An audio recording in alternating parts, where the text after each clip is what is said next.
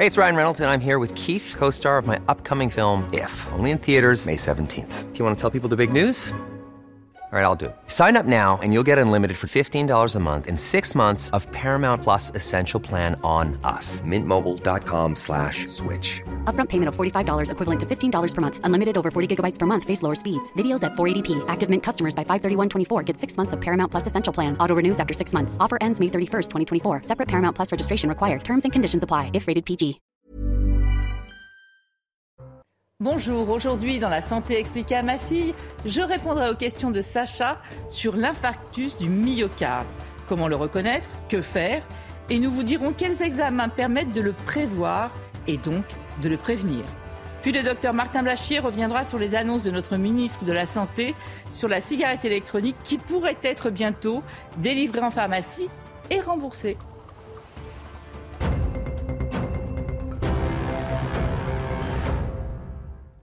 Sacha, aujourd'hui un sujet concernant le cœur, ou plus exactement quand le cœur souffre. hein. On va parler de l'infarctus du myocarde. Et surtout, on va voir qu'il existe maintenant des examens qui permettent de prédire, de savoir à l'avance si tu es à risque de faire ou non un infarctus, et si tu es à risque de le prévenir, bien entendu, tu vois. Alors, avant de nous expliquer ça et comment ça peut fonctionner, est-ce que tu peux nous réexpliquer ce que c'est l'infarctus? Qu'est-ce qui se passe? Ok, le cœur souffre, mais concrètement, qu'est-ce qui se passe exactement? Alors, on va rappeler l'importance du cœur quand même. hein. Oui. C'est un muscle euh, qui s'appelle d'ailleurs le myocarde. C'est pour ça qu'on dit infarctus du myocarde. C'est un muscle qui est très puissant puisqu'il doit envoyer le sang dans toutes les cellules du corps. Toutes nos cellules, on le répète tout le temps, mais toutes nos cellules ont besoin d'être irriguées, ont besoin d'oxygène pour fonctionner. Et la particularité du cœur, c'est qu'il envoie le sang dans tout le corps, mais il s'auto-alimente aussi, puisqu'il faut bien qu'il soit irrigué lui aussi, hein, puisqu'il a du boulot lui. Donc il, faut, il va s'auto-alimenter et il va notamment apporter le sang par les coronaires. Les coronaires, ce sont les artères. On les appelle coronaires parce qu'elles forment une couronne autour du cœur. hein. Donc ce sont des, des artères. Il y a une coronaire droite, une coronaire gauche. Après, elles se séparent en interventriculaires, circonflexes. Bref, elles sont grosses au début. Elles vont devenir de plus en plus petites. Et comme ça, elles entourent et elles irriguent le cœur. Et alors, du Oui. coup, l'infarctus, c'est quoi Alors, l'infarctus, en fait, infarctus, euh, ça veut dire quand un vaisseau se bouche. Donc, on peut, avoir, on peut avoir des infarctus absolument partout, puisqu'on a des vaisseaux absolument partout.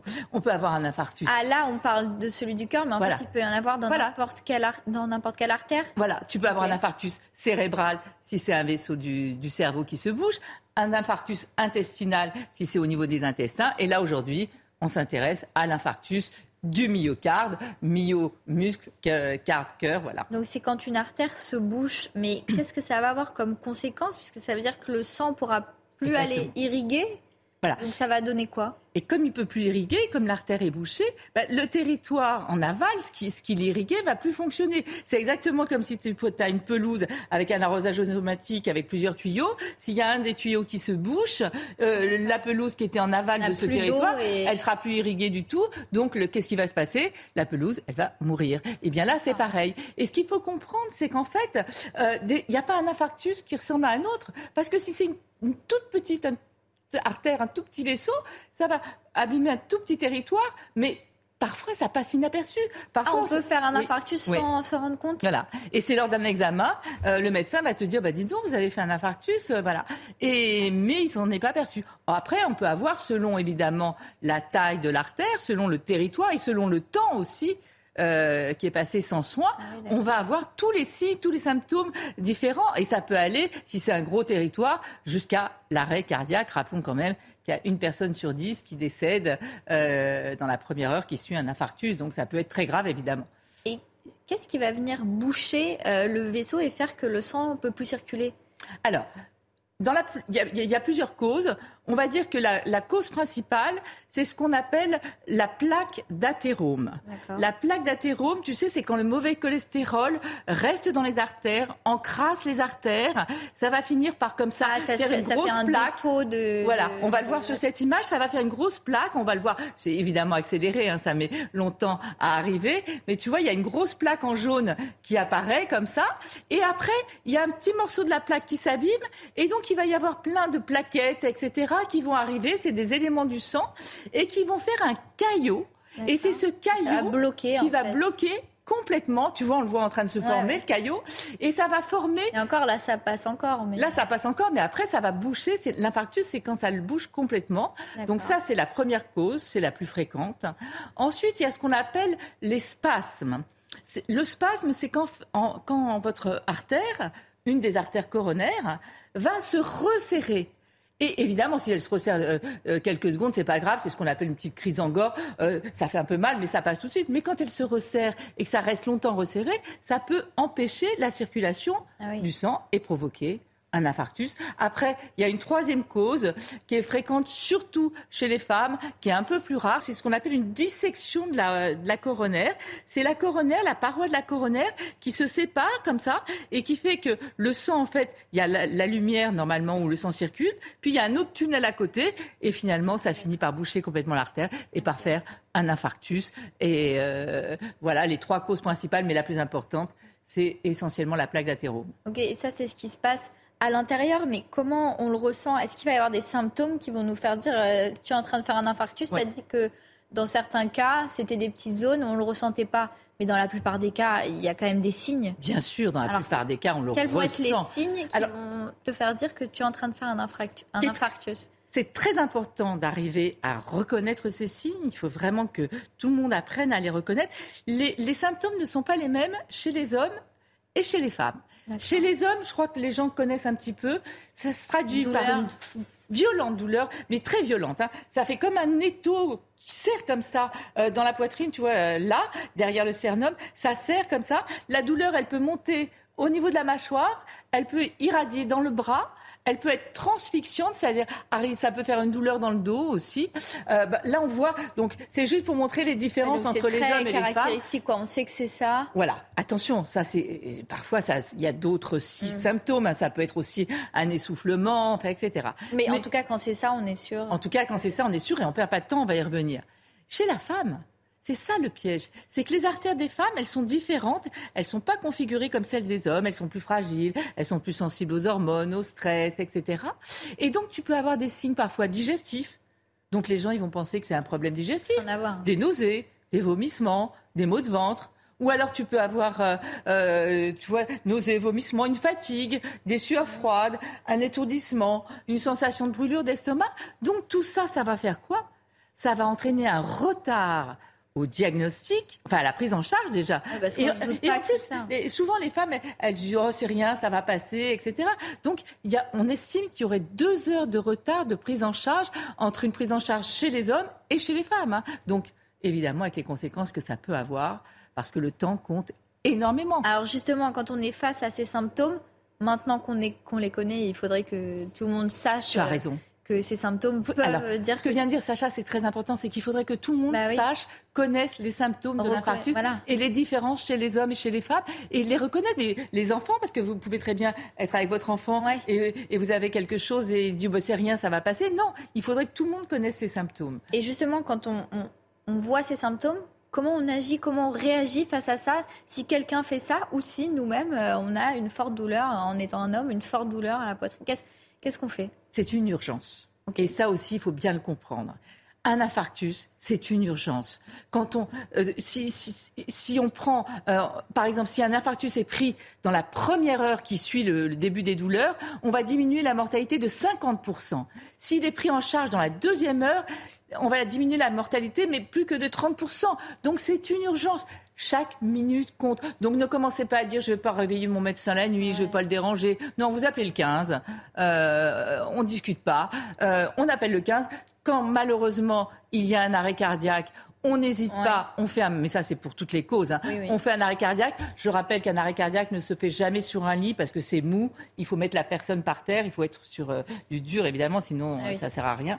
Et s'il y a un défibrillateur à portée de, parfois dans la rue, il y en a, ou dans les stades, ou dans les, plusieurs endroits, ou dans les entreprises. Donc voilà. Mais vraiment, chaque minute compte.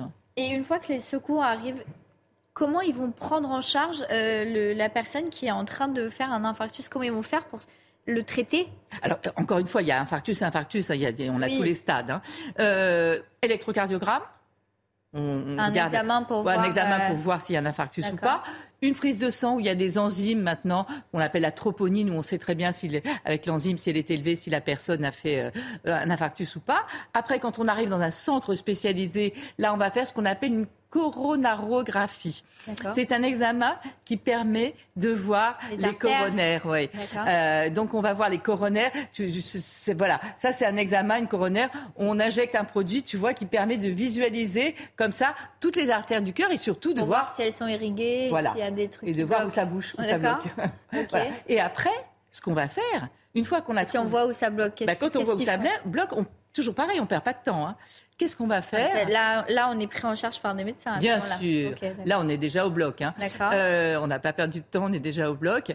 Là, ce que vont faire les, les professionnels, généralement, ils vont monter un petit ballonnet euh, qui, qui, vont gonfler parce que l'idée c'est quoi? C'est de déboucher le plus vite possible l'artère de manière à ce que le sang repasse et que le muscle ne, ne meure pas en, en aval. Hein.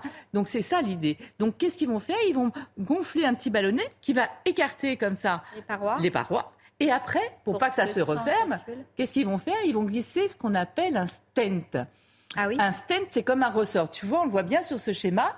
Regarde, là, ils, ont ils, écartent un peu, donc ils gonflent un peu. Et après, ils vont mettre cette espèce de grillage, tu vois, comme ça. Ils vont repartir, ça c'est le guide, hein, et ils vont laisser le grillage. Et donc comme ça, tu vois que le sang, il peut circuler à l'intérieur, ça a repoussé la plaque. Ça s'appelle une angioplastie avec une pose de stent. Je vais te montrer les stents sur des images du docteur Rodolphe Gomberg on voit les stents. Ça, c'est les images, elles sont absolument incroyables. Regarde, tu vois le cœur, tu vois les stents là en blanc? On les voit, ça ah c'est l'extérieur du cœur. C'est plus gros que le vaisseau. Et grâce à cet examen, on peut aussi aller se balader à l'intérieur du cœur. Et là, on va rentrer où? On va rentrer dans la coronaire, qui est stentée.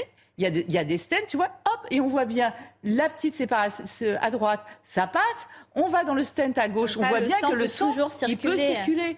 Tu vois, c'est quand même incroyable. Et des scènes, on peut en mettre plusieurs, hein, suivant évidemment les endroits qui sont euh, bouchés. Et pour éviter de, faire. pardon, là c'est quand on le prend vite, on fait ça. Parfois, quand on le prend trop tard, le caillou est bien, le caillou, le caillot pardon, est bien dur. Et là, il va falloir faire ce qu'on appelle une fibrinolyse, c'est-à-dire un injecter un produit qui va dissoudre le caillou. Mais euh, généralement, on fait ça. Hein.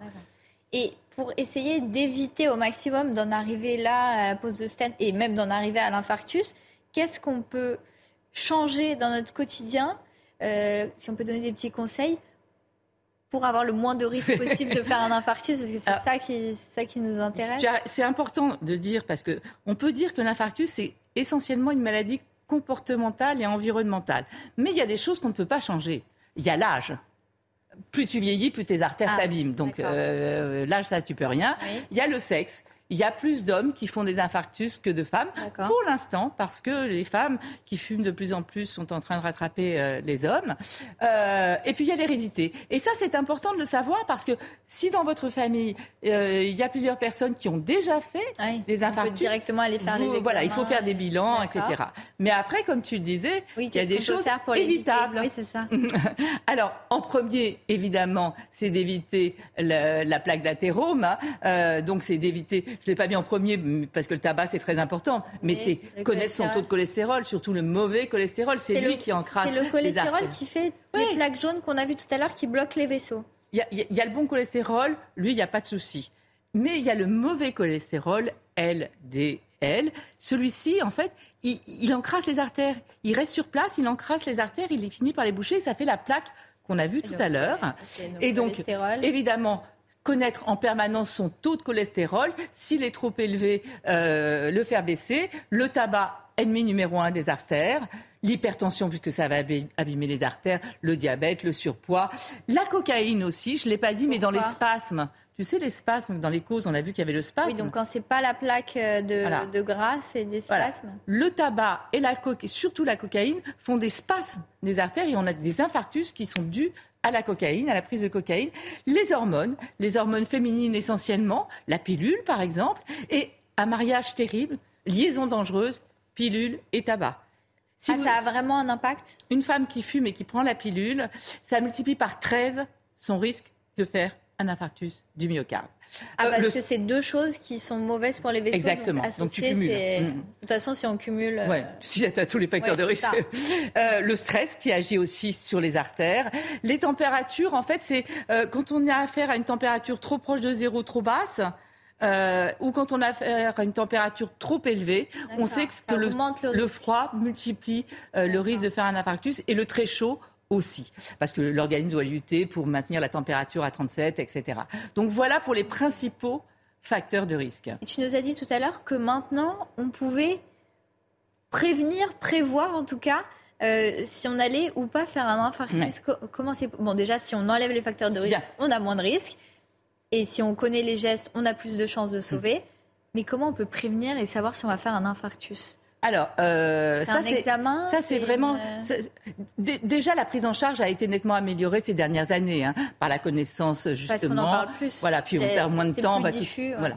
Donc déjà, ça s'est amélioré. Mais là, ça va changer vraiment les choses. On peut faire ce qu'on appelle un score calcique. C'est-à-dire, on fait un scanner et après, on va analyser les risques. euh, les, les- les- tu sais, ça fait des calcifications. Donc, ça fait des petites choses un peu dures qu'on voit. Et Et on va analyser la plaque, savoir la densité, la forme, le nombre. Et on va vous dire, ben voilà, vous êtes à risque de faire un infarctus ou pas. Euh, donc, ça, c'est très important. Et il y a un autre examen qui est, on a vu la coronarographie tout à l'heure. Là, c'est une coronarographie, mais virtuelle. C'est-à-dire qu'en fait, on n'a pas à vous faire d'anesthésie, c'est pas un geste invasif du tout. Vous, vous faites votre examen, encore des images du docteur. que j'appelle un imagicien, hein, du docteur Rodolphe Gomberg, et qui permettent quand même, voilà, tu vois, on est dans le cœur, là, on va, on voit déjà les petits calculs, tu les vois en blanc, là en blanc, ouais. Voilà, là, on va pénétrer encore une fois euh, dans l'artère coronaire. Là, c'en est aussi. Le Là, il y en a aussi une petite calcification. Et on pénètre dans l'artère coronaire et regarde, une calcification à l'intérieur de Ah l'artère oui, fait, coronaire. c'est ça qui empêche le Voilà. sang de passer. Une autre. Mais ça veut dire, il y en a là, pour l'instant, il passe encore. Mais une autre euh, calcification, une autre, on voit bien que dans cette Là, on artère, les voit là, on les voit de l'extérieur. On est ressorti, hein, puisqu'on peut aller où on veut avec ces examens. Et donc, quand vous avez ça, bah, ce patient, qu'est-ce qu'on lui a dit? On lui a dit, là, vous allez faire une vraie coronarographie et on va regarder dans quel état sont vos artères. Et bien souvent, on va vous indiquer la pose d'un stent ou de deux ou de trois Pour laisser les artères euh, ouvertes. pour laisser les artères ouvertes. Donc tu vois, ça va tout changer. Que tu pourras prévoir et surtout euh, très- Empêcher voilà, d'arriver. empêcher que ça arrive. Donc ça, c'est extraordinaire. C'est un examen euh, vraiment qui va changer encore une fois la prise en charge. Plus reconnaître les Hmm. signes. De toute façon, je crois que ce qui est important, ce qu'il faut retenir, c'est qu'il n'y a pas un infarctus comme un autre. Il n'y en a aucun qui se ressemble. Euh, on peut avoir vraiment tous les symptômes. Il faut absolument connaître les principaux symptômes et chez les hommes et chez les femmes. Agir tout de suite. Ouais, agir immédiatement, ne pas perdre de temps. On discute pas, on dit pas. Il vaut mieux appeler le 15 pour rien. Ils viendront, vous leur expliquer. Mais là, on ne prend pas de risque car plus c'est pris tôt, moins on a de conséquences. On, on, on peut n'avoir aucune conséquence après. Euh, et après, on est bien pris en charge. En plus, ce qui est nouveau maintenant, c'est qu'on fait de la rééducation cardiaque après. On reprend des activités physiques après. On reprend une vie tout à fait normale. Et je le disais, troisième chose, donc connaître les symptômes, agir vite et éventuellement ces examens Prévenir. de prédiction carrément. Voilà ce qu'on peut dire sur les infarctus du myocarde.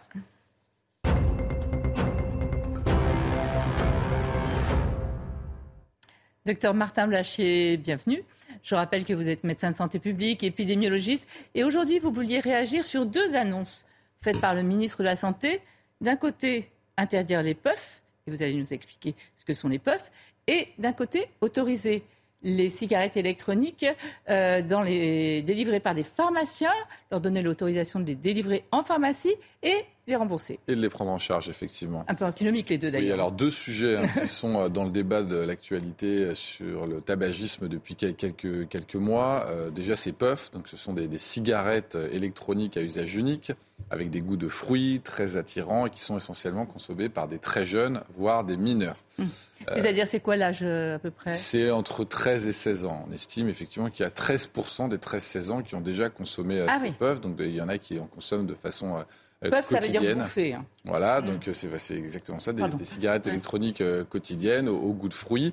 Et en fait, l'inquiétude sur ces puffs, euh, c'est que ça emmène Ah euh, vers le tabagisme. Et d'ailleurs, on voit dans les- une enquête qui avait été faite en France que 17% des jeunes qui consomment ces puffs, donc c'est la première fois qu'ils qui utilisent de la nicotine vont ensuite consommer une autre forme de tabac. Donc c'est une entrée dans le tabagisme avec un packaging. Il a raison alors, M. Braun. Oui, il a complètement raison. D'ailleurs, on en avait euh, parlé euh, il y a quelques mois. Euh, et toutes les enquêtes montrent qu'il y a de, plus en plus de chances qu'il y ait des, plein de jeunes qui en consomment et donc, ça a fait rentrer. Oui, avec les, le côté fluo, on a vu toutes les couleurs. Euh. Exactement. Et en fait, on a été un peu pris de vitesse parce que c'est un concept marketing qui s'est développé très vite en Californie, qui est arrivé en France. On n'a pas eu le temps de réagir. Donc là, on est en train de réagir très fort. Il y a un appel, exactement. Et en plus, c'est un impact environnemental catastrophique. Ah oui, on les jette. Exactement. Donc il y en a plus d'un million par semaine qui sont jetés euh, dans, dans, ah dans la nature, notamment au Royaume-Uni. Donc voilà, sur ces deux côtés-là, exactement. Donc on s'attend à un impact environnemental, un impact sanitaire. les jeunes sont quand même très euh, éco-anxieux, euh, donc euh, c'est un bon argument. Exactement, c'est une manière de les convaincre. Après, autre annonce. Alors l'autre annonce, c'est effectivement ces cigarettes électroniques. Hein. donc il y a 5 à 7% des Français qui consomment quasiment tous les jours de la cigarette électronique. Euh, c'est quelque chose de très répandu. Et euh, la question, c'est est-ce qu'on peut considérer que c'est un outil pour arrêter de fumer ou pas? Si c'est le cas, bah, il faut que ce soit pris en charge, que les médecins l'utilisent, notamment les tabacologues, et puis que ce soit remboursé par la sécurité sociale. Si ce n'est pas le cas, bah, c'est vendu euh, en grande surface. Et donc, il y avait effectivement les experts du hmm. Conseil de santé publique. Pas qu'en grande surface, il y a des magasins spécialisés. enfin, dans les magasins spécialisés, je dis grande surface, qui avaient considéré qu'il n'y avait pas suffisamment d'éléments scientifiques pour montrer que ça arrêtait aussi bien de fumer permettait d'arrêter aussi bien de fumer que les patchs nicotiniques ou que les, les chewing-gums à la nicotine. Donc pour l'instant, on ne sait pas si c'est un outil de sevrage. Exactement. On ne sait pas si c'est un outil de sevrage. On a quelques données préliminaires qui laissent à penser que ça pourrait quand même être un bon outil de sevrage. Euh, ça veut dire quoi? Ça veut dire qu'il y a quand même plus de gens qui arrêtent de fumer une fois qu'ils consomment de la cigarette électronique, mais on n'a pas des données suffisamment robustes comme on l'avait pour les substituts nicotiniques pour le conseiller au médecin et le rembourser par l'assurance maladie. On peut toujours dire que c'est toujours mieux que la cigarette, de toute façon, quoi qu'il en soit. Absolument, c'est mieux que la cigarette. Alors après mais justement, est-ce qu'on, pardonnez-moi de vous couper la parole, mais est-ce qu'on a des effets justement sur la nocivité, parce qu'à chaque fois on a une étude qui sort, puis qui est contredite, sur la nocivité à long terme de la cigarette ben, électronique? Le problème, c'est que c'est un effet relativement nouveau, et vous savez que ces substances qu'on inhale, on voit des effets à 10-20 ans, comme pour le tabac notamment. Donc c'est très dur d'avoir des données avec du recul. On ne peut pas dire pour l'instant qu'on est signal extrêmement inquiétant sur, euh, mm. sur le vapotage. En revanche, les choses qui inquiètent, c'est le vapofumage, c'est-à-dire les gens qui vont vapoter et en même temps fumer. Et ça, c'est un phénomène mm. qui existe vraiment et qui est très mauvais. Et surtout que quand on vapote, c'est du matin au soir. On vapote, oui, oui, tout à fait. C'est des gens qui vapotent et qui ont du mal à arrêter de vapoter en plus. Donc pour l'instant, il ne peut pas dire que ça sera remboursé et vendu en pharmacie tant qu'on n'a pas les études qui prouvent que c'est un outil de sevrage. Oui, sauf s'ils décident d'aller au-delà de l'avis des, des, instances scientifiques et de quand même le rembourser. En plus, c'est assez antinomique. D'un côté, on interdit les puffs et d'un côté, on autorise et on rembourse les autres. C'est difficile comme message. Affaire à suivre, en tout cas. Merci beaucoup, docteur Blachier. Merci à vous de nous avoir suivis et restez en notre compagnie. L'info, c'est sur CNews. Planning for your next trip? Elevate your travel style with Quince. Quince has all the jet setting essentials you'll want for your next getaway, like European linen, premium luggage options, buttery soft Italian leather bags, and so much more. And is all priced at 50 to 80% less than similar brands. Plus, Quince only works with factories that use safe and ethical manufacturing practices. Pack your bags with high-quality essentials you'll be wearing for vacations to come with Quince. Go to quince.com slash pack for free shipping and 365-day returns.